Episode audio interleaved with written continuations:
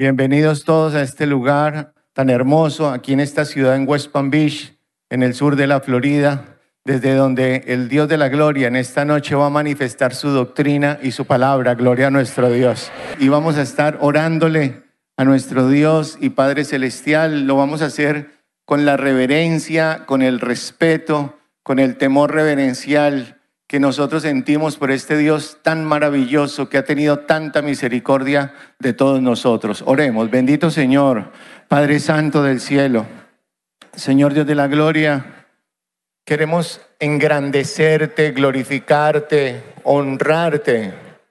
Es que tú, mi buen Señor, eres el dador de la vida, no solamente en esta tierra, sino en la vida eterna. Es que, Señor, tú eres muy bueno. Saber, Señor, que estamos viviendo la época, la nueva era del Evangelio, ese Evangelio de las buenas nuevas de salvación, con el Espíritu Santo, con el Hijo de Dios y con el Padre actuando en cada vida. Gracias por tu iglesia extendida sobre la faz de la tierra.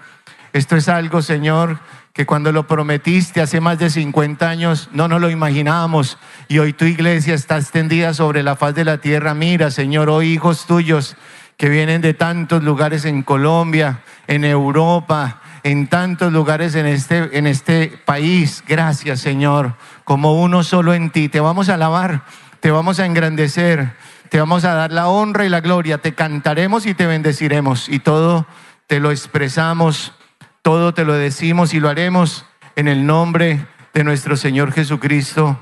Amén. Que la gloria y la honra sean para nuestro Dios. Pueden tomar asiento, hermanos. Cosas gloriosas hechas por Él.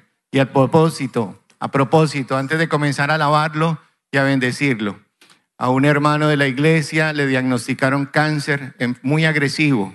Al poco tiempo ya estaba haciendo metástasis esta enfermedad.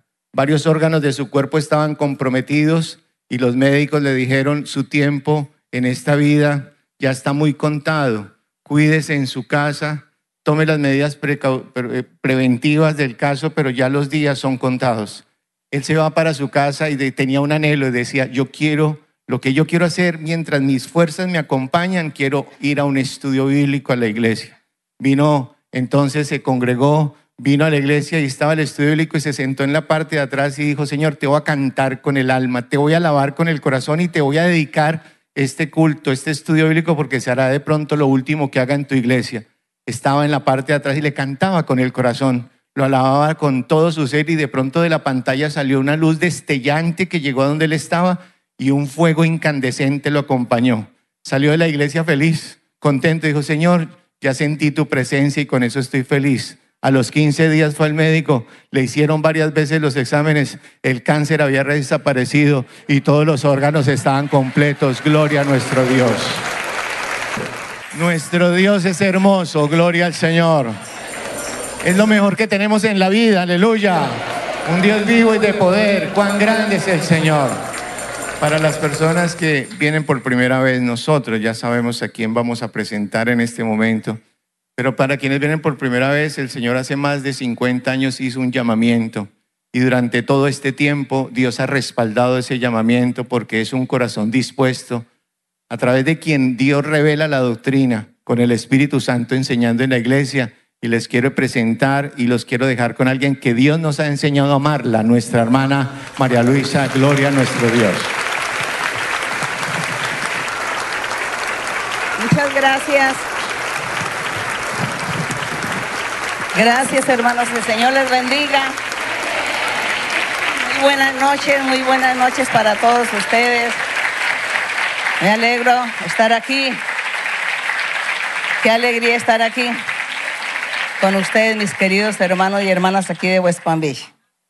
También bienvenidos y un saludo con mucho cariño para las visitas, para las personas que vienen de diferentes lugares. Pueden sentarse, hermanos, y así le damos gracias a nuestro Dios porque nos damos cuenta cómo el Señor, el Espíritu Santo, tiene el mismo mensaje en todos los lugares, en todos los países, en cualquier idioma. Se manifiesta Dios, convence a la gente, entra a nuestros corazones y pues el Señor nos enamora. Y aquí estamos en la presencia de Él. Así que nosotros debemos valorar y debemos honrar a nuestro Dios y valorar que Él nos ha traído a este lugar, que nos, está, nos ha congregado aquí el Señor y que su Espíritu es el que nos guía, nos enseña, nos dirige. El Espíritu Santo es el que nos sostiene a todos, nos tiene juntos, unidos, aunque vivamos a largas distancias, pero estamos unidos por el Espíritu de Dios. Una sola fe, un Señor, un Espíritu, un Padre, un solo Dios. Así que le damos gracias a Dios por este privilegio tan grande.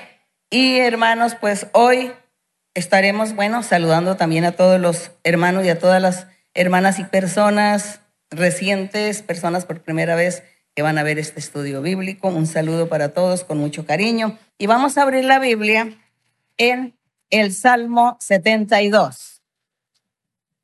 Eh, Salmo 72. Vamos a estar meditando en el Salmo 72. Como pueden darse cuenta, hemos estado como en la secuencia de los salmos, desde el número uno, ya vamos en el 72, leyendo y meditando en cada salmo porque necesitamos aprender cada día cómo presentarnos delante del Señor, cómo seguir una vida recta, justa, alabando y glorificando a Dios y dándole a Él su lugar.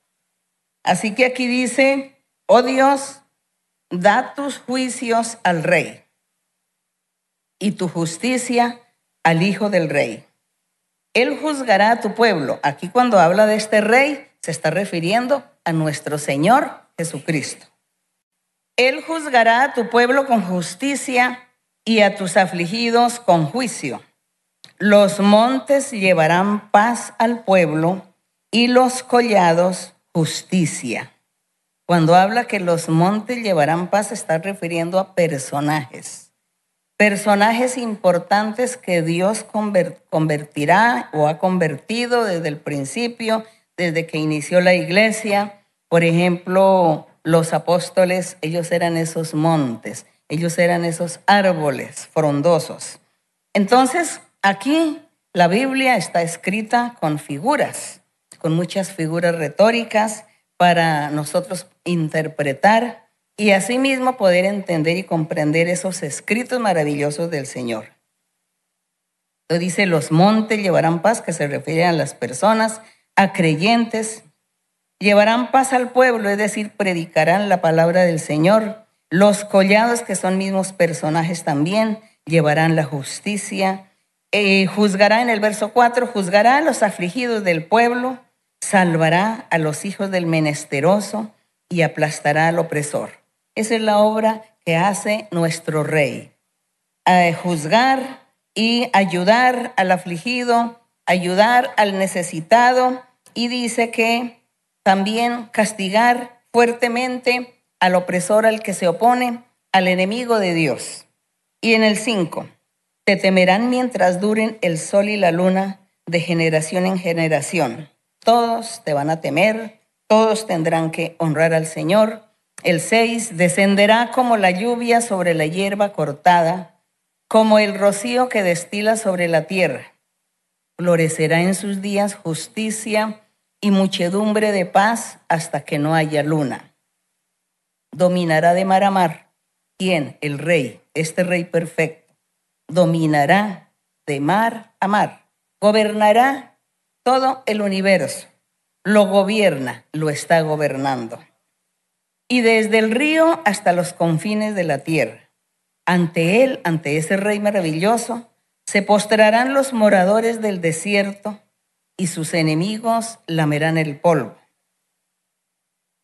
Los enemigos son todos aquellos incrédulos que nunca desde el principio aceptaron al Señor ni lo han aceptado y habrá muchos que no lo aceptarán entonces son los enemigos del Señor. El verso 10, los reyes de Tarsis y de las costas traerán presentes.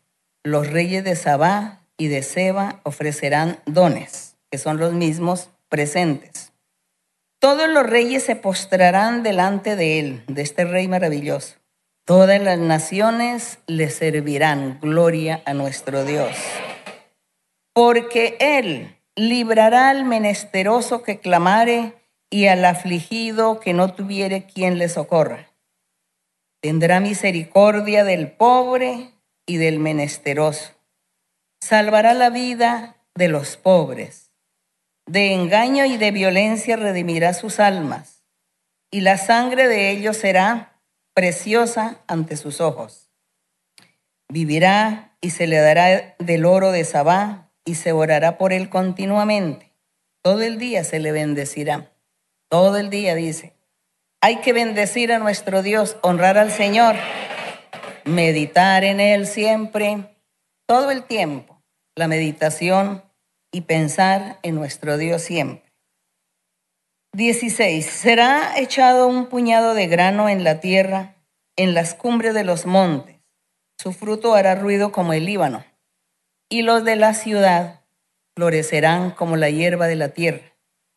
Será su nombre para siempre se perpetuará su nombre mientras dure el sol, benditas serán en él todas las naciones, lo llamarán bienaventurado. Gloria a nuestro Dios. Bendito Jehová Dios, el Dios de Israel, el único que hace maravillas. Bendito su nombre glorioso para siempre. Y toda la tierra sea llena de su gloria. Amén y amén. Dice, aquí terminan las oraciones del rey David. Él estaba orando, pero no se daba cuenta que estaba profetizando. No se daba cuenta que estaba siendo usado por el Espíritu de Dios, que era el Espíritu de Dios quien hablaba por sus labios. Y por eso nosotros hoy, cuando vemos ya el cumplimiento que nuestro Señor Jesucristo está reinando, que nosotros estamos siguiendo este camino de este evangelio verdadero y que vemos los milagros y las señales que el Señor hace, la manifestación de Él en nuestras vidas, por eso sabemos y creemos que Él es. Que Él es y que verdaderamente, pues David, sin darse cuenta, profetizaba acerca de Él pero nosotros ya sabemos y entendemos. Y aquí estamos aquí, escudriñando, profundizando, meditando, analizando la palabra para entenderla mejor y para que llegue a nuestro corazón y aquí viva esta palabra del Señor. Eso es lo que nos hace ser fuertes y valientes en el Señor. Así que hay que adorar, honrar y alabar a nuestro Dios y confiar en Él confiar en Él, que es el defecto que hay en la congregación, en las congregaciones, en los creyentes que no confían en el Señor. Cuando alguien se enferma, cuando va al médico o al hospital y entonces le dice el médico, le dice, usted tiene cáncer. Entonces usted se llena de angustia, hasta llora, se desespera, se deprime, de todo le da, se desespera entonces no confía en Dios. No confía que Dios es poderoso. No confía que usted está viniendo a la iglesia y que aquí Dios le ha hablado por profecía y le ha hecho muchas promesas. Entonces, esas promesas, ¿dónde se quedan? Cuando en el momento de la mala noticia usted se desespera, se angustia, se llena de temor, de dudas, entonces está desconfiando de Dios. Y eso es algo que siempre le sucede a los creyentes, porque siempre los creyentes cuando me buscan o me escriben y me cuentan, están angustiados que tiene, tiene que salir corriendo y huyendo porque lo amenazaron, porque hay una amenaza.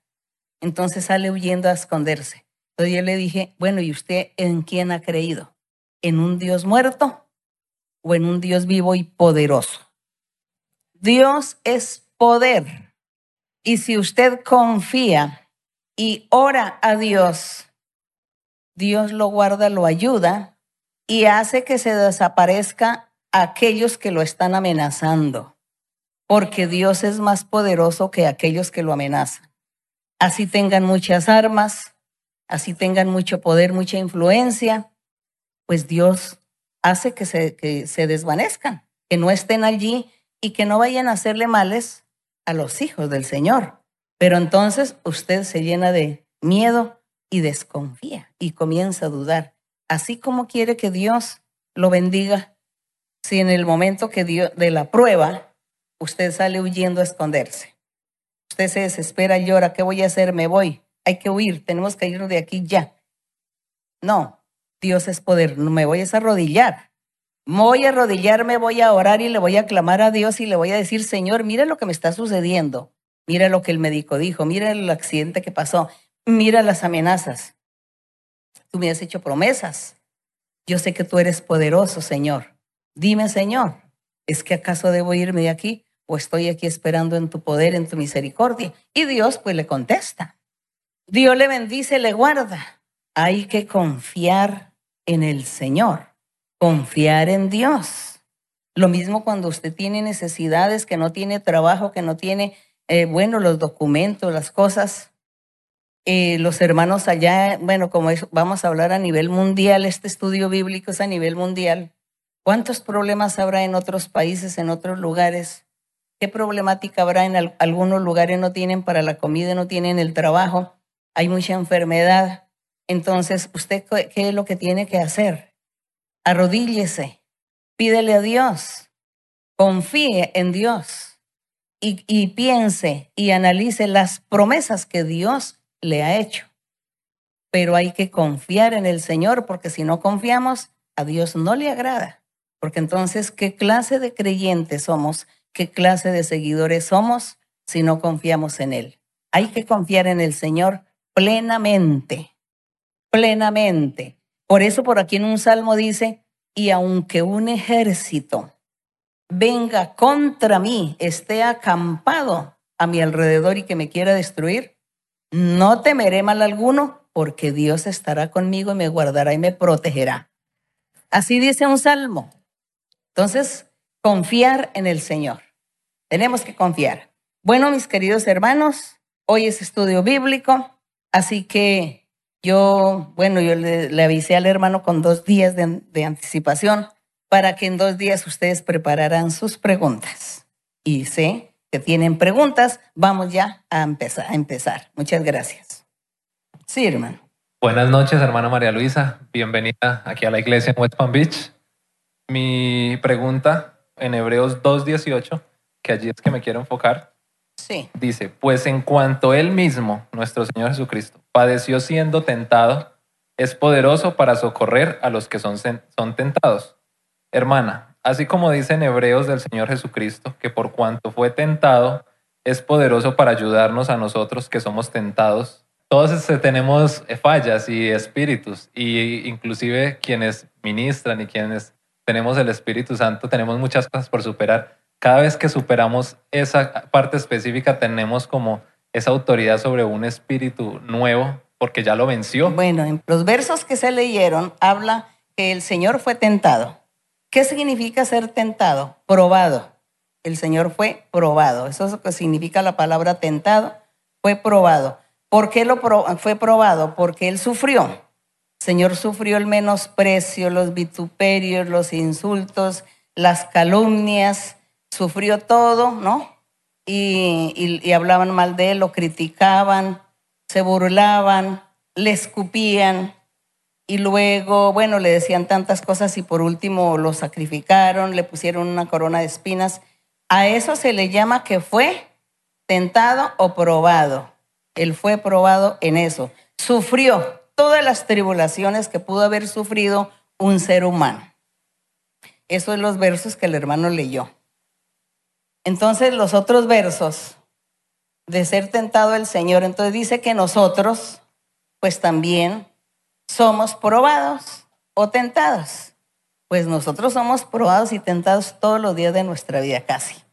Casi porque todos los días y todo el tiempo estamos teniendo problemas, dificultades. El enemigo, el diablo, nos pone tantas trampas, tantas cosas. Eso continuamente, como seres humanos que somos, estamos siendo probados, perseguidos por el enemigo. Estamos siendo perseguidos por el enemigo. Así que por eso es que tenemos que orar al Señor y también ponernos al día con Dios. Entonces el hermano dice, una persona tiene un espíritu, se libera de ese espíritu ya tiene como la capacidad para orar por otra persona. Pero yo diría que no necesariamente nosotros tenemos que estar siendo probados o tener, si tenemos espíritus malos, para poder orar por la gente. Porque cuando nosotros llegamos aquí y nos convertimos a Dios de verdad, entonces Dios comienza a limpiarnos y, y, Él nos quita todos esos espíritus. Generalmente la gente viene con brujerías, con hechicerías, con maldiciones. Y esos son espíritus que viven en la persona, habitan y le hacen la vida imposible. Y sufre la persona, tanto en enfermedades como en los problemas o los conflictos de la vida.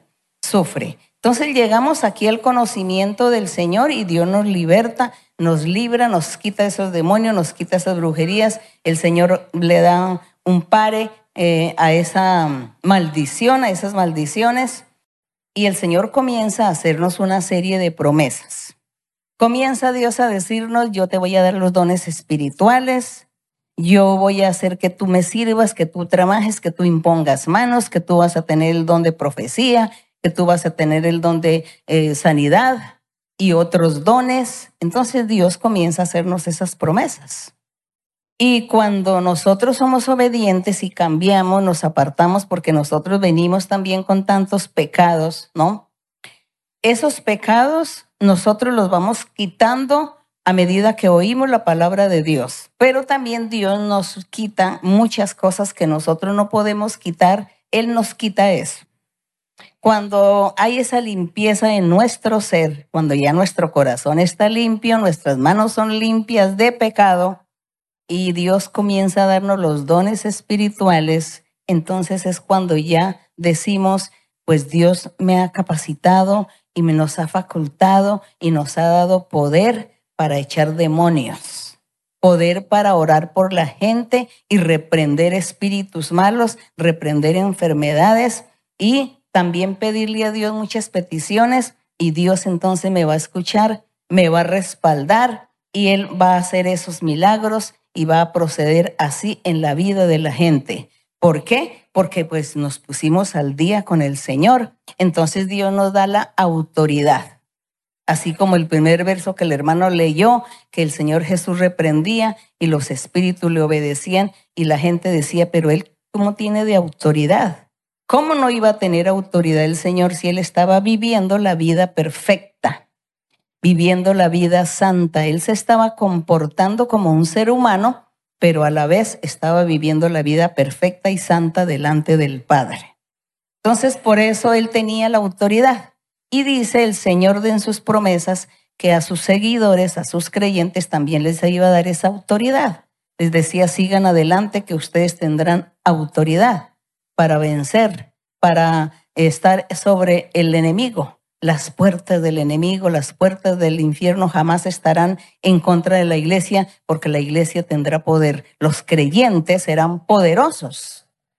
Y en un salmo dice que los hijos de Dios son poderosos, dice son los hijos de los poderosos. Y el poder es eso, la autoridad que el Señor da a sus creyentes que viven bien, la vida recta, para hacer todos los milagros y las señales. Entonces, pues eso es lo que yo le entendí al hermano en sus preguntas. Y espero que no se me haya quedado algo que se necesite decir. Bien, seguimos, seguimos otra pregunta, sí, hermana. Buenas noches, hermana María Luisa. Para mí es muy hermoso poderme dirigir esta noche a usted. Mi pregunta eh, está en Daniel 11, 36 al 39. Daniel capítulo 11. 11. Sí. 36 al 39. Sí, hermano. ¿Puedo leer, hermano? Rápidamente, los hermanos busquen Daniel capítulo 11 del verso 33 al 39. 36. 36, 36 al 39, sí. Ok. Y el rey hará su voluntad y se ensoberbecerá y se engrandecerá sobre todo Dios. Y contra Dios y contra el Dios de los dioses hablará y prosperará hasta que sea consumada la ira, porque lo, lo determina, Lo determinado se cumplirá. Del Dios de sus padres no hará caso, ni del amor de las mujeres, ni respetará a Dios alguno, porque sobre todo se engrandecerá, mas honrará en su lugar al Dios de las fortalezas, Dios de sus, que sus padres no conocieron. Lo honrará con oro y plata, con piedras preciosas y con cosas de gran precio. Con un Dios ajeno que eh, se hará de las fortalezas más inexpugnables y colmará de honores a los que le reconozcan y por precio repartirá la tierra. También eh, quisiera eh, mirar también Apocalipsis. Pero la hermana no quisiera saber de qué rey se trata cuando dice aquí que y el rey hará su voluntad y se ensorbecerá, se engrandecerá sobre todo Dios y contra el Dios de Dios hablará maravillas y contra y prosperará hasta que sea consumada la ira. Pero dice que es un rey soberbio es un rey orgulloso, que se hace para que él, él es un dios. Sí. Según la historia, eh, está hablando de un, emperador romano, emperadores romanos, porque el Señor Jesucristo cuando vino a la tierra predicar el Evangelio, estaba gobernando el imperio romano, gobernando todo el mundo. El Señor Jesús mismo le tocó someterse al gobierno de los romanos. Y después con la historia, cuando empezó la iglesia, cuando empezaron lo, el, Señor a manifestarse, el Espíritu Santo, los primeros apóstoles, discípulos, los creyentes, fueron tan perseguidos y sacrificados por toda esa gente, por los romanos. Y, él, y ese, los emperadores se hacían pasar que ellos eran los dioses y se sentaban en un trono y, hacían que la gente tenía que ir a rendirle homenaje y honra porque era un dios. Eso es lo que habla aquí de estos personajes. Pero aquí estaba Dios revelándole a Daniel profeta que eso iba a suceder, pero que Dios iba a estar quitando ese, ese gobierno, ese imperio. Y así sucedió. Y lo que usted va a leer en Apocalipsis, que es de lo mismo, es también de eso del imperio romano que se está refiriendo. Sin embargo, eh, vamos a Apocalipsis, ¿qué capítulo? 13, versículo, El 13, versículo 5 al 7. Sí, hermana. También se le dio boca que hablara grandes cosas y blasfemias y se le dio autoridad para actuar 42 meses. Y abrió su boca en blasfemias contra Dios para blasfemar de su nombre, de su tabernáculo y de los que moran en el cielo y se le permitió hacer guerra contra los santos y vencerlos. También se le dio autoridad sobre toda tribu, pueblo, lengua y nación. Sí, el imperio romano. Ellos fueron los que vivieron todo esto. Ellos se adueñaron del mundo, se adueñaron de todo y ellos fueron los que por, por a través de ellos nació una religión que domina el mundo también pero con todas las creencias y todo de ellos, con todos los ídolos y con todos eh, los personajes que hacían las estatuas, los ídolos, adorando y cambiándole el nombre del, del Dios de esa época por el nombre de, de, santos y de santas, de creyentes, ya en el Evangelio. Entonces ya le cambiaban el nombre a los dioses de ellos, a los dioses de los romanos les cambiaban el nombre y le ponían el nombre ya de la gente que era habían sido seguidores cristianos en el Evangelio, aunque eran pues, fue gente que fue cristiana, pero no realmente entregada a Dios, sino que creyeron, pero muy difícil para la gente ir a, a tener como esa convicción, como, como seguir ese camino verdadero del Señor, porque fueron muy perseguidos, porque dice que aquí que persiguió a los, a los santos hasta acabarlos, hasta destruirlos. Entonces la gente de miedo para salvar su vida, pues ellos no creían en el Evangelio, pero no eran seguidores fieles, eh, cumplidores del Evangelio porque querían salvar su vida para que los demás no les fueran a quitar la vida. Entonces eso fue una guerra, una guerra en aquellos, en aquel entonces que, que hubo, que sucedió en el siglo segundo después del Señor Jesucristo. Entonces todo eso es lo que aquí el Señor le revelaba al apóstol Juan aquí en Apocalipsis, que el Señor estaría castigando porque realmente este imperio dejó algo que todavía existe el día de hoy y que también aquí en Apocalipsis lo menciona, que también todo eso será destruido, será acabado Y Dios lo muestra como una bestia, como el dragón, como la bestia, como el falso profeta. Muestra a esa maldad a nivel mundial que se encierra pues en una sola, en un solo orden, como se dice. Entonces, todos esos son castigos que el Señor tiene para la humanidad porque en aquella época primitiva escucharon del Señor Jesucristo y fueron testigos también de milagros, de prodigios, y no, no respetaron, no valoraron a Dios, sino que por el contrario, como humanos, como hombres, se hicieron dioses y se creyeron que eran más que Dios. Entonces todo eso sucedió, por eso el Señor mm, mm, manejó todo esto a través de sus profetas sobre lo que el fin para esta gente. El fin para esta gente y el triunfo y la victoria para los verdaderos seguidores de Jesucristo, los verdaderos que le siguen al Señor, que le son fieles hasta la muerte y que hacen la voluntad de Dios y agradan a Dios en todo. Es eso. Bueno, hermano, pero no sé si usted tiene otra inquietud. Mi inquietud era, eh, como en esos versos se describen, pues los poderes del mundo son alianzas humanas, filosofías humanas y están regidas por el pecado. Sin embargo, eh, a mí, sin embargo, como eh, eh, cualquier circunstancia, Dios está en completo control de todo y es el que tiene el poder y, tiene su plano determinado.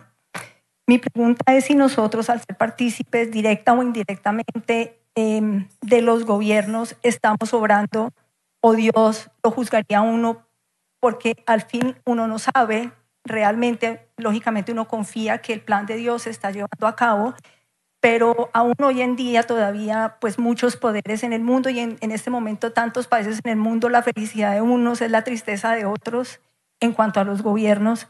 Entonces yo me preguntaba si al participar de, de los gobiernos se hace uno un pecado. Al aceptar de todas esas leyes de locura que se inventan, leyes de cosas que van en contra de la moral, y en contra de la voluntad de Dios, al apoyar con los votos, por ejemplo, dando el voto por el personaje. Entonces se está apoyando las locuras que el personaje va a hacer. Por ejemplo, hoy en día a nivel mundial están tratando de anular, acabar con la religión, ¿ve? Acabar con la idea de Dios. Entonces, hoy en día promueven mucho que la gente sea atea, que la gente no crea en Dios, porque eso es lo que la ciencia y la tecnología dicen que Dios no existe. Es eso lo que se promueve a nivel mundial. Y aparte de eso, todo lo que aquí en la Biblia habla de lo, moral, de las buenas costumbres y de lo moral que Dios habla aquí, hoy en día los gobiernos promueven eso y cada gobierno dice, yo voy a hacer tal proyecto para que esto se haga así de algo que es en contra de la voluntad de Dios, entonces nosotros nos hallamos en que nosotros tenemos que seguir a Dios y estar al lado de Dios y no al lado de todas aquellas ideas, de todas aquellas cosas que el diablo le ha puesto al hombre que se idee, que se invente para hacer, para volver un mundo al revés, como dice por ahí unos cuentos que hay, el, el mundo al revés. Entonces, desde esa época, los versos que usted leyó, en esa época se fueron en contra de los creyentes, de los hijos del Señor. Pero no se negaba la religión. Por el contrario, en esa época todos esos reyes y emperadores se convertían en dioses y había que venerarlos porque eran dioses. Pero hoy, ¿cómo son las leyes a nivel mundial? Hoy quieren borrar la idea de Dios eso es lo que quiere el mundo, que, que la gente no cree en Dios, que eso es una mentira. Pero nosotros, ¿cómo vamos a decir nosotros que ellos tienen la razón si nosotros eh, somos testigos de los milagros que Dios ha hecho? Porque es que han habido tantos milagros, tantos prodigios, cuando Dios le habla a una persona y le habla lo que hay en su corazón, lo que hay en sus pensamientos. ¿Eso de dónde sale? Eso no es el poder humano que puede hacer estas cosas. El ser humano no hace eso. Mire que la ciencia médica ni siquiera a veces es capaz de sanar a un enfermo porque no puede. Ya le da todos los medicamentos y el antibiótico que sea y la persona no se sana. y en cambio Dios llega y lo sana. Y cuando la persona va ya al médico, entonces dice, no, usted ya no tiene esa enfermedad, ya se le quitó ese cáncer, ya no tiene eh, las masas, los tumores que tenía ya no están. ¿Quién hizo eso? Dios. Y nosotros somos testigos. Entonces nosotros, ¿cómo vamos a decir que ellos tienen la razón cuando ellos dicen Dios no existe? Nosotros no podemos aceptar. Nosotros sabemos que Dios sí existe. Eso nos produce tristeza que el mundo y la gente y los gobiernos trabajen solamente para ellos satisfacerse, para ellos tener poder, tener los mejores puestos, los mejores lugares, para que ellos sean personajes sobresalientes en el mundo, porque eso es una competencia en el mundo a ver quién es el más poderoso, quién tiene más poderes, quién tiene más dinero, quién, tiene, quién ocupa el cargo, el, número uno en, el, a nivel mundial. Eso es la preocupación de la gente. Y nosotros, y nosotros aquí, que somos tan poquitos, y, como somos tan poquitos, pues no tenemos, eh, somos débiles en ese aspecto. Débiles enfrentándonos ante el poder, al poder de la gente, el poder del mundo. Entonces Dios tiene que actuar y proceder y Él escuchar nuestras oraciones, porque nosotros estaremos orando a nuestro Dios por los gobiernos de cada país de nosotros y por el gobierno de todo el mundo, pedirle a Dios que nunca permita el Señor, y yo sé que el Señor no va a permitir que la religión se acabe. Porque cuando ellos dicen, no, es que se acaben todas las religiones, pues todo se acaba. Pero bueno, hay muchas religiones que son erróneas, son caminos torcidos, pero al decir quiten las religiones, entonces todos van los justos y no los justos los buenos y los malos entonces entran pues a sufrir. Pero recordemos que aquí en la Biblia el Señor Jesucristo dijo que las puertas del infierno, es decir, el mismo diablo, no podría eh, prevalecer contra la iglesia del Señor. Entonces, por eso nosotros, por eso nosotros tenemos que seguir luchando siempre y levantar la cabeza y a la gente, a los que dicen que no creen en Dios, decirles Dios sí existe. Así como algunos hermanos y hermanas me han contado su testimonio que han ido al hospital porque estaba enferma la persona grave, ya muriéndose, y Dios le hizo el milagro y él dice, Dios fue el que hizo este milagro y el médico, ¿acaso es que Dios existe? Dice, sí, Dios existe. Y allá en la iglesia donde yo asisto, Dios habla y Dios dijo que lo iba a sanar y lo sanó.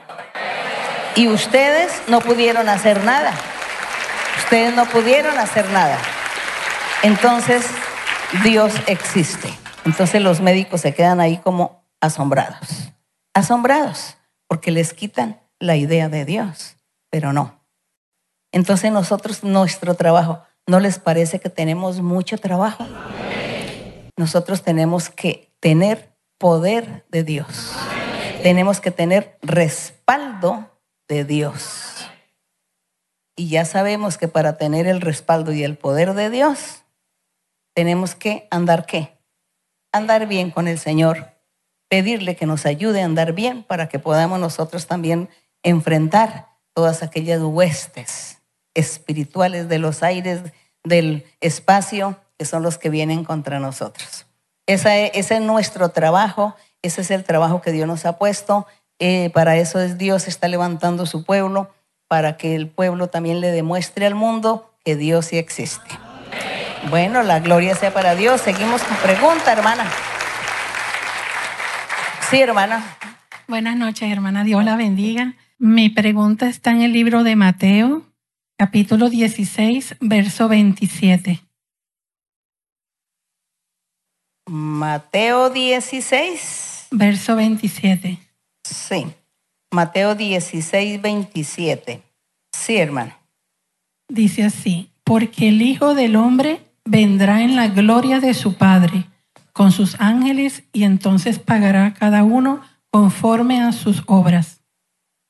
Y la otra em, lectura que quiero leer está en Primera de Corintios capítulo 15, verso 24. Prime- Primera de Corintios. 15, 24. Bueno, entonces vaya leyendo, hermana. Luego el fin, cuando entregue el reino al Dios y Padre, cuando haya suprimido todo dominio, toda autoridad y potencia. Siempre hemos aprendido que nuestro Señor Jesucristo vendrá en las nubes por su iglesia. Leyendo el verso anterior de Mateo, dijo nuestro Señor Jesús de sí mismo de que Él vendrá en gloria de su Padre. Teniendo en cuenta la deidad de Dios, Padre, Hijo y Espíritu Santo, y que Él vino a la tierra en su manifestación como Hijo. Quiso en este verso el Señor darnos a entender que Él vendría en su plenitud como Dios. Y si lo comparamos en el verso anterior de Corintios, cuando dice que Él vendrá y entregará el reino al Dios y Padre, ¿será más bien esta la explicación más clara? Bueno, es el reinado del Señor Jesucristo porque Él es el rey y Él es el que está reinando. Y es un misterio muy grande que nosotros no podemos comprender, ese misterio de Dios.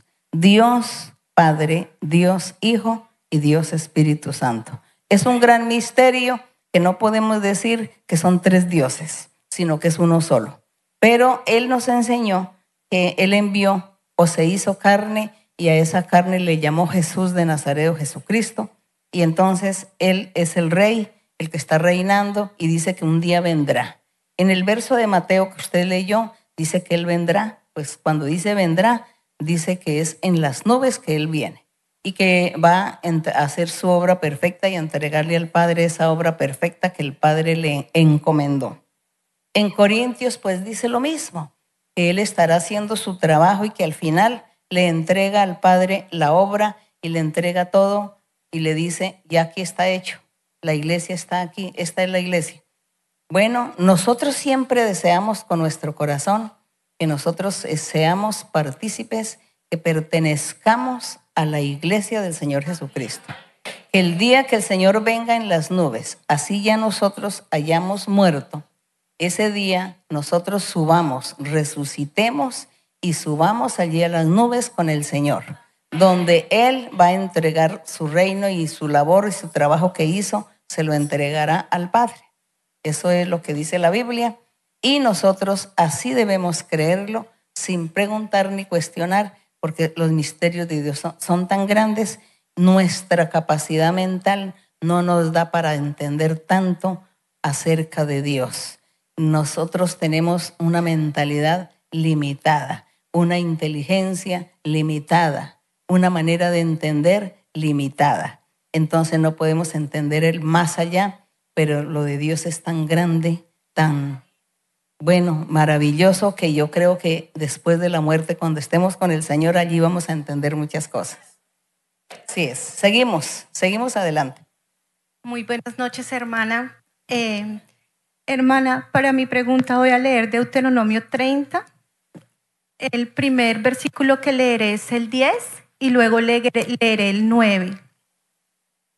Deuteronomio 30. ¿El verso qué? ¿9? El verso 10 primero y luego, Sí.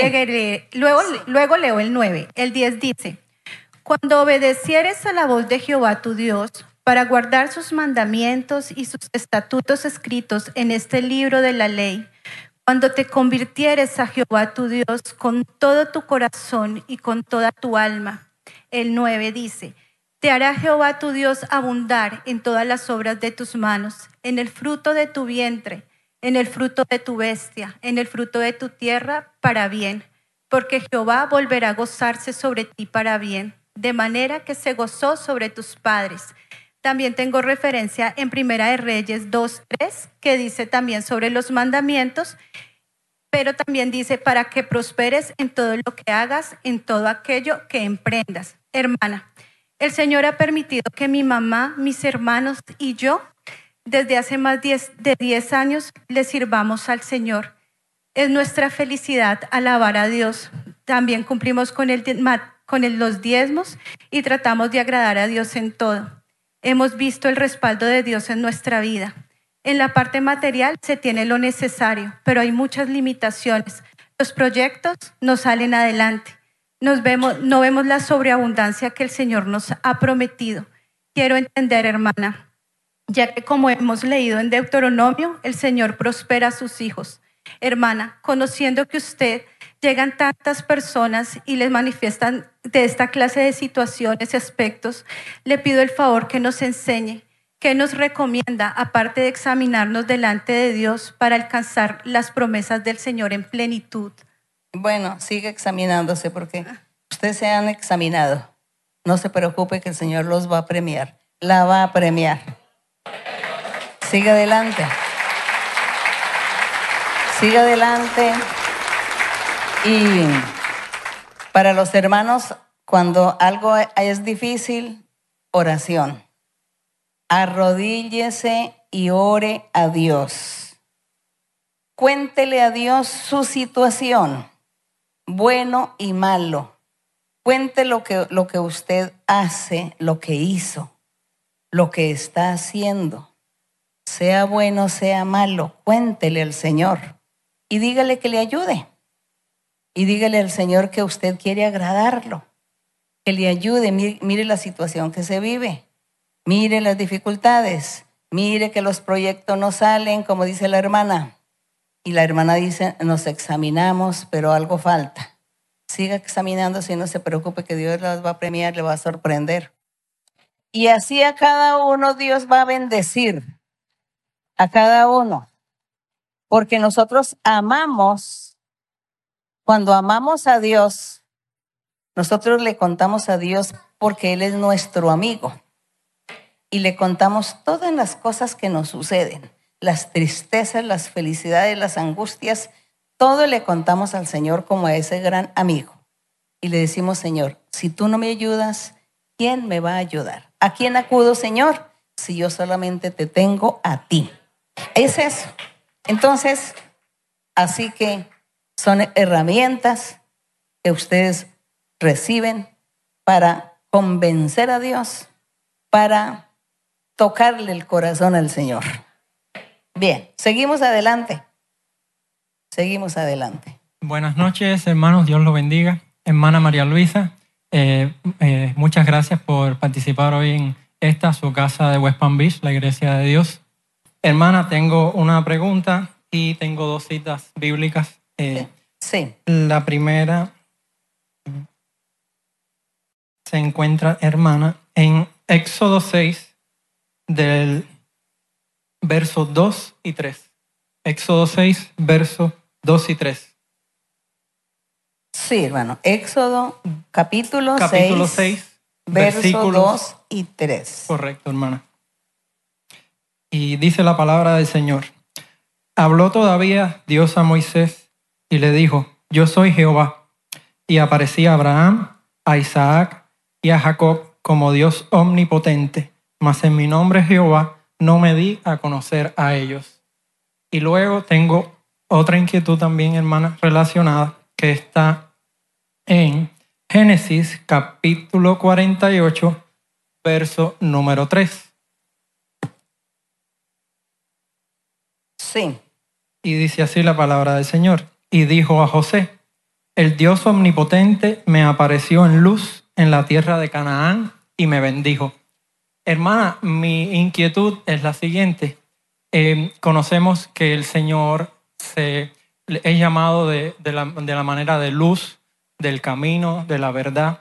Entonces yo me pregunto inicialmente si esa eh, manifestación que tuvo José en su vida fue a través, o sea, fue el propio Señor Jesucristo que se le manifestó a José, como usted nos ha enseñado, porque el sacerdote Melquisedec, rey de Salem, se le manifestó a Abraham y Abraham le diezmó sobre el botín que habían obtenido en aquella guerra.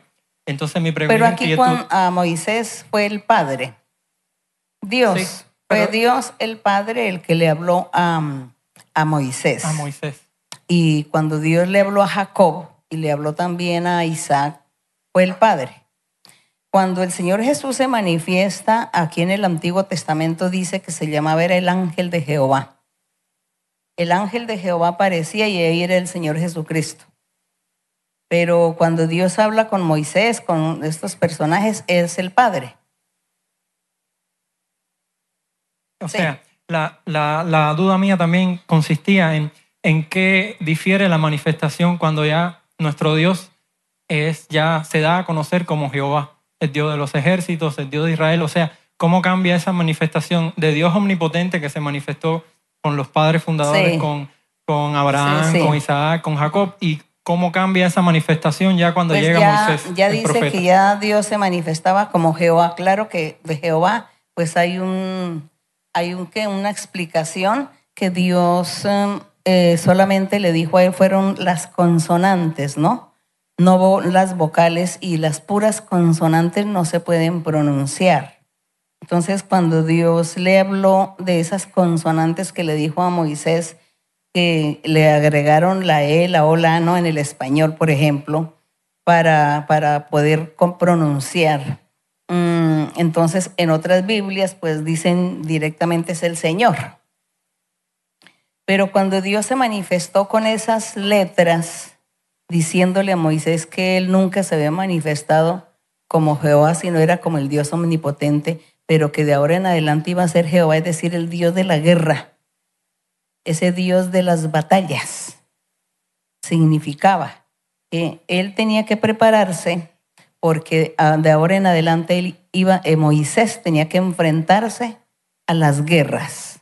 Y no solamente Moisés, sino el pueblo de Israel. Enfrentarse a las guerras y en esas guerras, en esas batallas, con otros mm, países extranjeros, Dios iba a estar ahí ayudándoles a ellos en todo eso para librar la, la batalla. Libraban algunas batallas y si, y si le fallaban a Dios, pues perdían también. Entonces, eso sucedió, pero eso era lo que significaba lo de la palabra de las consonantes de Jehová. Como el Dios de la batalla, el Dios de la guerra. Muchas gracias, hermana Bueno, María Luisa. Dios la bueno. bendiga. Bien, sí, hermana. Hola, María Luisa. Uh, welcome to Church of West Palm Beach. Hermana María Luisa, bienvenida a la iglesia de West Palm Beach. My question is in Matthew 7 uh, 14. Eh, mi pregunta es en Mateo 7, capítulo, eh, versículo 14. May I read? Mateo 7, ¿qué? 14. Sí. Because narrow is the gate and difficult is the way which leads to life, and there are few who find it. Eh, dice, porque estrecha es la puerta y angosto, en inglés también dice difícil, es el camino que lleva a la vida y pocos los que la hallan. And then in the same uh, book of Matthew, chapter 11, verse 30, Y en el mismo, cap- en el mismo libro, Mateo capítulo 11, verso 30, it states, For my yoke is easy and my burden is light. dice, porque mi yugo es fácil, ligera mi carga. So my question is, what makes the gate, the narrow gate, so difficult, yet the yoke being so easy? Entonces, mi pregunta es, ¿por qué eh, el camino del, es tan difícil, el camino que lleva la vida, y el yugo es tan fácil? Bueno, el yugo dice. El camino que lleva la vida eterna dice que es muy difícil y que muy pocos son los que van a hallar ese camino. Y así nosotros en la vida, en el trasegar de la vida, he vi- hemo- yo por lo menos he visto tanta gente que ha venido a la congregación y los unos duran 10 años, 15 años y después no vuelven y se vuelven al mundo. Yo digo, ¿dónde está la gente por los cuales nosotros estuvimos orando, profetizando hace 50 años? ¿Dónde están los de 50 años? No sé si existan. O existe solo María Luisa, no sé. Después de orar por miles en aquella época. Y después que uno veía la iglesia llena, el templo lleno. Pero entonces la gente se va. porque la gente no es fiel, porque la persona se cansa, se cansan. Y hay personas que están en la iglesia y Dios les hace promesas y ellos están ahí, entonces como que las promesas como que no llegan pronto y se cansan, dicen, ay, estoy cansado de esta situación, estoy muy mal, vivo mal, no hay trabajo, no hay dinero, no hay nada, estoy cansado, yo mejor no vuelvo más a esta iglesia. Y se cansan y se retiran y se van. Ahí se cumple lo que el Señor Jesús dijo. Qué camino tan difícil. Es un camino difícil porque cuando la gente se encuentra con un obstáculo, con el primer obstáculo comienza a desanimarse. Se desanima, se, pierde la fe, se pierde la confianza, se pierde ese, mm, ese arranque que llevaba, ese ánimo, ese entusiasmo que llevaba en, en seguir al Señor. Se le acabó, se le empezó a enfriarse en lo espiritual y se dejó ganar del enemigo, se dejó ganar del mundo, de los placeres, de tantas cosas que el mundo ofrece y la persona no sigue en la iglesia. Yo recibo correos de la gente que me dice, yo llevo 20 años en la iglesia, yo llevo 15, pero no veo alguno que me diga, yo llevo 40 años en la iglesia. Todos de 20 para atrás. 15, 10, 8. Me da tristeza, digo, ¿y los otros dónde están? ¿Por qué no me escriben los que llevan 40 años en la iglesia o 50? No sé. Dios lo sabe y ese es el camino difícil. Y el Señor Jesús cuando le decía a los discípulos y a la gente que lo siguieran, "Eh, sígame, sígame porque mi yugo, es decir, la carga de Él, dice, es, es ligera, es fácil, es fácil seguir al Señor. Basta creer, basta confiar en Dios y ser fiel y leal. Eso el Señor decía, ¿qué les cuesta? Sé fiel, sé leal, sea firme, sigue, no te canses, no te detengas, no mires para ningún lado, sigue. Eso era lo que el Señor decía, mi yugo es fácil, eso no es difícil. Pero cuando la gente se enfrenta a ese camino, el Señor decía, es fácil, serle fiel a Dios y seguir es, pues sí, fácil. Pero cuando vienen los problemas, los obstáculos, como les decía, entonces ahí donde viene el desánimo y se van, entonces el, el camino se convierte difícil para entrar, para seguir las cosas de la vida. ¿Por qué? ¿Por qué? Porque no se ama a Dios lo suficiente. Porque no amamos a Dios lo suficiente. Porque no queremos agradar a Dios. Porque no queremos hacer su voluntad. Y por eso, entonces, estamos solos y no tenemos quien nos ayude. Aunque estemos en la iglesia, Dios se aparta de nosotros porque Él ve nuestros corazones, que no es un corazón firme y fiel y leal. Entonces, no hay contradicción en lo que el Señor decía. Esa es la realidad.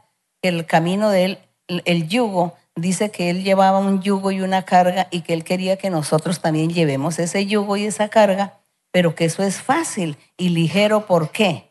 Porque con- al confiar en el Señor, al confiar en Dios, Él me ayuda para que yo pueda seguir con esa carga y pueda llegar hasta el final, confiando. Entonces, sí confío. Pero si no confío en el Señor, sino que me lleno de angustia, de depresiones y de tristezas y empiezo a mirar el mundo y a mirar tantas cosas, lo que el mundo hace, entonces, bueno, entonces yo digo, no, este camino es difícil, mejor no vuelvo.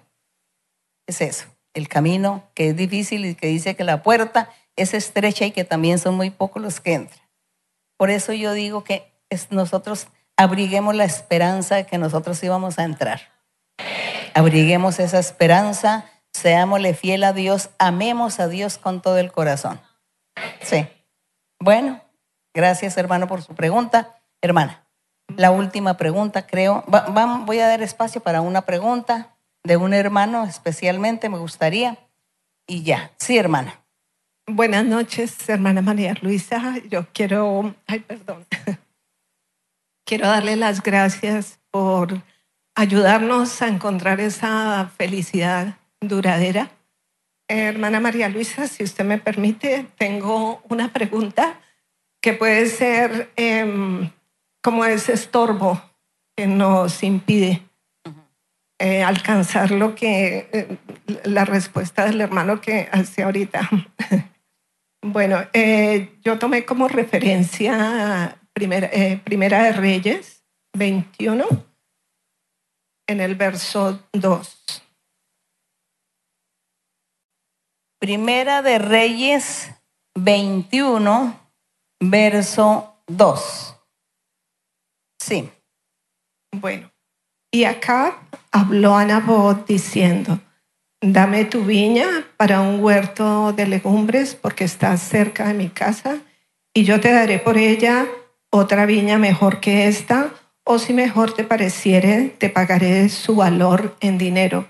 Y Nabot respondió a Acab, guárdeme Jehová de que yo te dé a ti la heredad de mis padres. Y vino Acab a su casa triste y enojado por la palabra de Nabot de Jezreel, que le había respondido diciendo, no te daré la heredad de mis padres.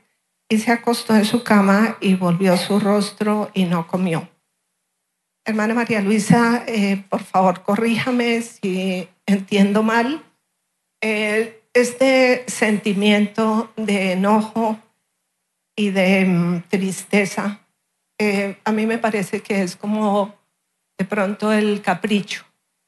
Sí, como era el rey, como él era el rey, se sintió menospreciado, burlado que esta persona no le hubiese vendido la viña.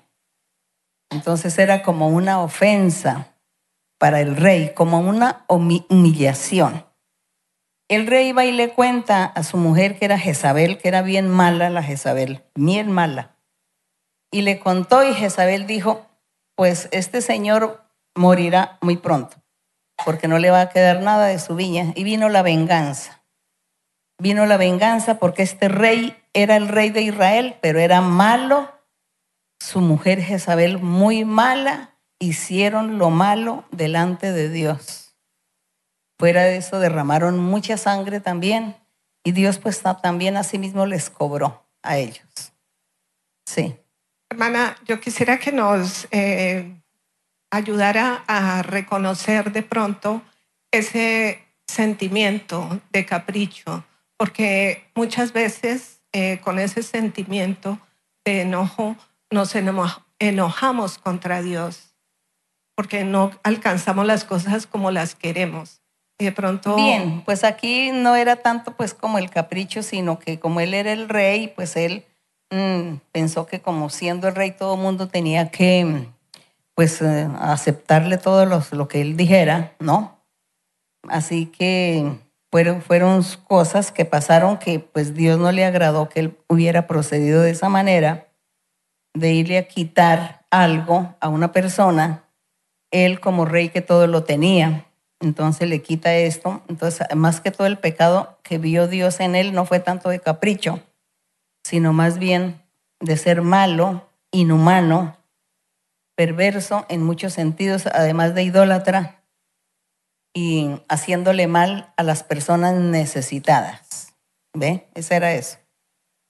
Pero en caprichos, pues ya las cosas de la vida, lo que nos sucede hoy en día nosotros, que seamos caprichosos y por causa de nuestro capricho ofendamos a alguien, lastimemos a una persona o le hacemos mal a alguien, pues cuidarnos de eso, ¿no? Y no solamente cuidarnos de los caprichos, sino cuidarnos de las iras, del mal genio, los rencores, el odio, la envidia, la envidia y la codicia que son, son cosas que el diablo pone siempre en la mayoría de personas, eh, los celos, la contienda. Todo eso perjudica nuestra vida espiritual cuando nosotros debiéramos más bien es acudir a la oración antes de darle rienda suelta a estos sentimientos negativos que no nos convienen. Antes de yo sentir envidia, codicia, rabia contra alguien, odio contra una persona o rencilla, sentirle ira, antes de eso más bien decir, yo no debo ser así porque estoy desagradando a Dios. Porque la gente no sabe lo que hay en mi corazón, pero Dios sí, entonces me queda muy mal tener estas cosas en contra de las personas. Dios se enoja, Dios no me va a bendecir, Dios no va a escuchar mi oración, Dios no me va a ayudar, Dios no me va a tender la mano, Dios no me va a respaldar. Ve todo eso. Más bien que si somos inteligentes, nosotros meditemos que si hacemos todas estas cosas desagradables, entonces Dios se aparta de nosotros. Y es Dios el que nos ve, no la gente. Es Dios. Entonces usted dice, ah, no, pues como me hizo mal, yo también le hago el mal.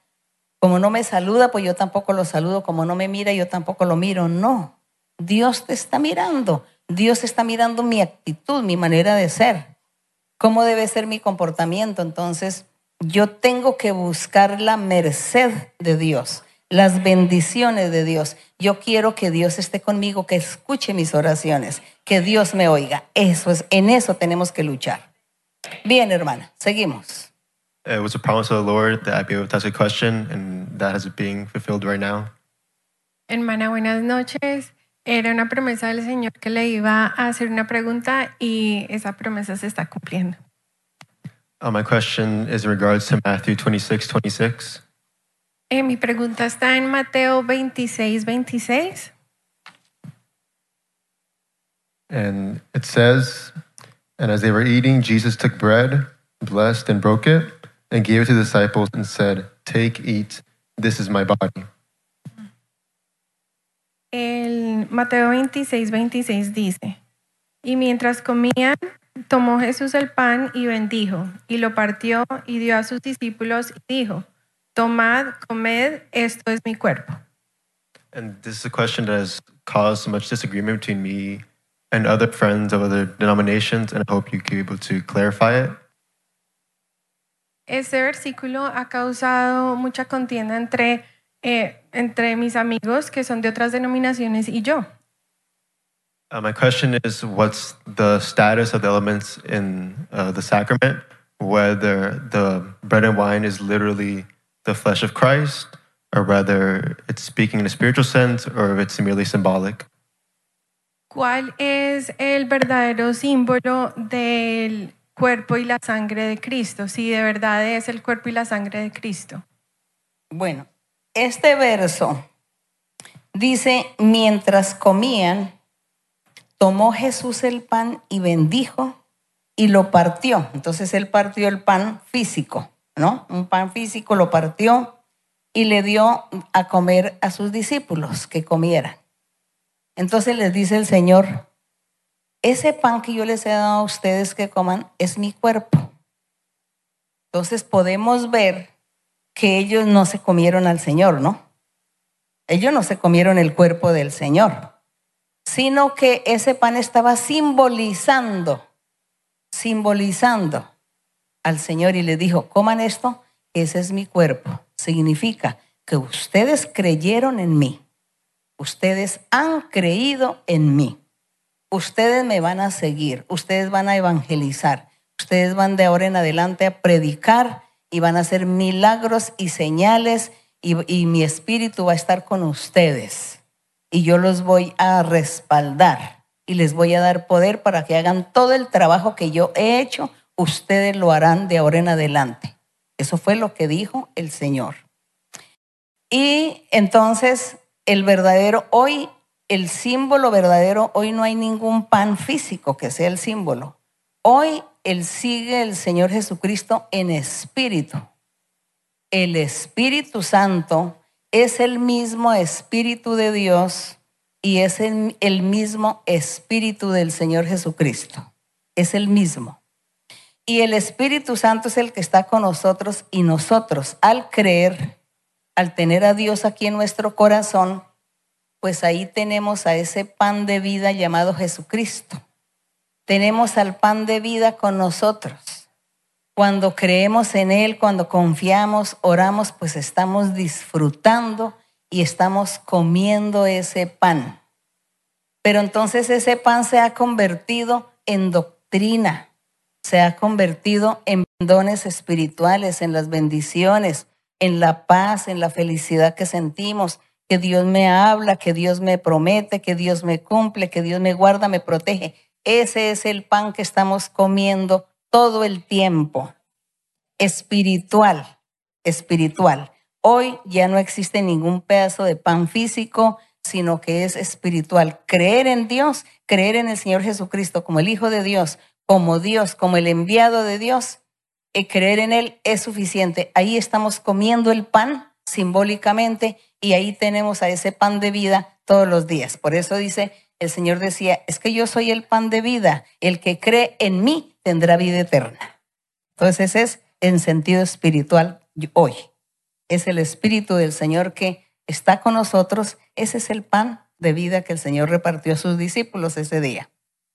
Bien. Seguimos. Sí, hermana. Buonasera sorella Maria Luisa, che Dio la benedica grandemente, grazie per tutto ciò che lei fa. Saluti dall'Italia, la sede di Teramo e di Roma la aspettano. Hermana, muchísimas gracias por todo, que Dios la bendiga grandemente. Saludos desde Italia, la obra de Teramo y de Roma la esperan. Y tengo dos preguntas eh, con lectura de la Biblia, hermana, cortita, corticas. La primera lectura está en Éxodo 4, capítulo 4, versículo 10 y 11. Éxodo 4, 10 y 11. Sí, hermano. Entonces dijo Moisés a Jehová, ay Señor, nunca he sido hombre de fácil palabra, ni antes ni desde que tú hablaste a tu siervo, sí, porque soy tardo en el habla y torpe de lengua. Y Jehová le respondió, ¿quién dio la boca al hombre? ¿O quién hizo al mudo y al sordo y al que ve al ciego? ¿No soy yo Jehová? La misma cita siempre referente a la misma pregunta, se encuentra en Primera de Samuel 16, versículo 7. Sí. Dice, y Jehová respondió a Samuel, no mires a su parecer ni a lo grande de su estatura, porque yo lo desecho, porque Jehová no mira lo que mira el hombre, pues el hombre mira lo que está delante de sus ojos, pero Jehová mira el corazón. Hermana, yo le estoy tomando estos versículos de dos personajes bíblicos utilizados en gran manera, pero que ellos se fijaron pues que tenían condiciones físicas y eh, física muy difícil, ¿sí? Y Dios los escogió por su corazón, por un propósito. Yo le hago esta pregunta porque varias personas se han acercado a mí después de haberle hecho una pregunta en Copenhague, en un estudio bíblico, sobre mi forma física porque yo me acomplejaba muchísimo y Dios se ha manifestado. Y yo he conocido varios hermanos y hermanas y he comentado con ellos, hermanas, usted no se puede imaginar cuántas personas sufren de complejos, cuántas personas siendo hijos de Dios no se dan su valor y tienen poca autoestima. Entonces yo quiero que usted por favor nos enseñe cómo tener esa autoestima como verdaderos hijos de Dios, porque Dios nos ha llamado para grandes cosas y Dios confía en nosotros. Pero muchas personas que de pronto tienen varias responsabilidades y labores, de pronto en lo, mm, algunas, algunos proyectos materiales o aquí en la iglesia, no ejerce bien su labor por falta de esa confianza y de esa autoestima por tener complejos. Exacto, hermana. Entonces ya Dios me libertó a través de ese estudio bíblico a mí y Dios hizo grandes maravillas. Aún estoy en el proceso de descensa de peso, pero otras personas perdieron peso a través de ese estudio bíblico. Entonces Dios obró. Bueno, bueno, sí, está bien. La hermana, la hermana dice que ella mm, ha superado, ha superado porque se sentía eh, acomplejada, porque está pasadita de kilos. ¿cierto? Bueno, bueno, entonces eso, uno ora al Señor también por eso. Sucede que uno no debe acomplejarse, sino más bien uno debe pensar en la salud para servirle a Dios. ¿Ve? Entonces uno piensa en la salud para servirle a Dios. Y aquí en la iglesia no vamos a pensar en otras cosas físicas de vanidades, ni demostrarle al mundo que esto o aquello, sino en tener salud para servirle a Dios yo le pido al Señor que me dé salud para servirle. Entonces, cada vez que yo tengo alguna molestia, oro al Señor y le digo, Señor, tengo esto, quítame esto porque yo quiero servirte. Yo quiero servirte hasta el último día de mi vida, le digo al Amén. Señor. Entonces, eso es lo que hacemos. No llenarnos de complejos, sino orar a Dios, porque en el mundo sí se llena de complejos por cualquier cosa, por cualquier defecto físico, según ellos, ¿no? Porque la gente dice defecto físico, pero no sé. No puedo decir yo que eso es un defecto físico, sino simplemente que las personas son, cada persona es diferente, cada persona pues no, eh, tiene un metabolismo. Entonces vienen las enfermedades, vienen las incomodidades. Cuando conocemos, entre la gente se llena de complejos y sufren por eso. Pero nosotros no es que nos llenemos de complejos, sino que queremos tener salud para servirle a Dios, para servirle al Señor. Una vez yo me acuerdo, hace como 25 años me enfermé y yo no podía imponer manos, yo no podía levantar los brazos porque me dolían y yo no podía. Entonces dije, Señor, yo no vuelvo más a la iglesia, no voy a volver en esa época, hace 25 años. Señor, yo no voy a volver a la iglesia porque yo no soy testimonio, porque ya no puedo imponer manos, ya no puedo profetizar. Entonces ya no te sirvo. ¿A qué voy a la iglesia? ¿A hacer mal testimonio? ¿A decirle a la gente que Dios hace milagros y que Dios sana y yo bien enferma que ya no, no te sirvo? Entonces yo preferiría no volver más. Y el Señor me dice, no digas esas cosas. ¿Para qué dices eso? Si yo te voy a sanar. Entonces así fue, el Señor me sanó. Y yo aprendí, porque en esa época me consideraba una niña, una niña inmadura, inmadura. Hoy en día yo no voy a pensar así. Yo no voy a decir, ah, Señor, como yo ya estoy haciendo, ya no vuelvo más a la iglesia. No, hoy sé que tengo que acudir a la oración y que tengo que confiar en Dios. Y Dios hace el milagro y Dios me ayudó y, y sí, hizo el milagro y me sanó. Así que usted también, hermana, sírvale a Dios, porque usted es feliz en el Señor y usted ama a Dios. Y Dios pues también le va a dar un premio a usted y una bendición. Entonces, la felicito porque usted está muy feliz en el Señor sin complejos. Pero Dios sí la va a preparar para que le sirva, para que usted nunca se vaya a enfermar, sino que usted le sirva. Es eso lo que hace Dios con nosotros.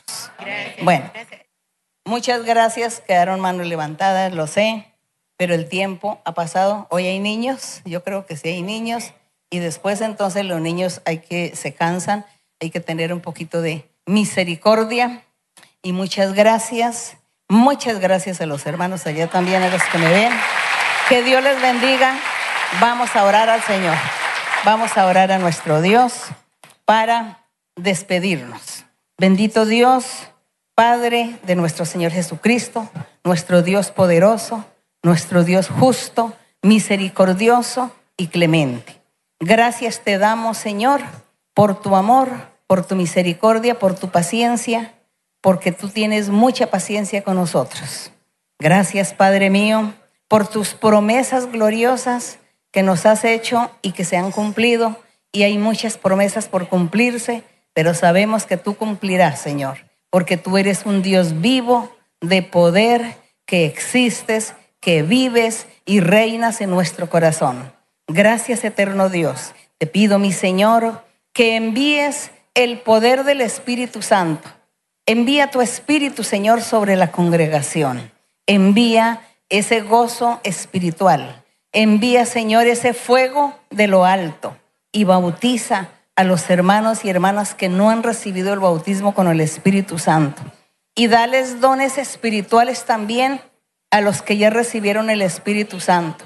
Dale los dones espirituales para que ellos tengan esa herramienta para trabajar, para servirte y para ganar muchas almas para tu reino. Para que ellos cambien, Señor, también de una vida antigua a una vida nueva en ti, para que vivan en ti haciendo tu voluntad, agradándote en todo, mi Señor. Envía, Señor, tus dones espirituales. Levanta en cada iglesia, levanta profetas, levanta pastores, maestros y evangelistas, Señor, para que todos, Señor, estén orando por los creyentes, para que la gente se santifique, se perfeccione y para que la iglesia sea perfecta delante de tus ojos, delante de tu presencia, mi Señor. Padre Santo, esperamos en ti, confiamos en ti, confiamos, Señor, en tus promesas. Confiamos y creemos, Señor, en los escritos de la Biblia, en las promesas que tú hiciste también y que hoy tú las repites en nuestras vidas. Padre Celestial, manifiéstate con poder, quita la duda, quita la incredulidad, quita la necedad, la rebeldía, quita el enojo, quita, Señor, toda dureza de corazón y permite, Señor, que cada uno reciba de lo alto tus bendiciones y cada uno reciba los dones espirituales y cada uno esté haciendo el bien y viviendo la vida recta delante de ti.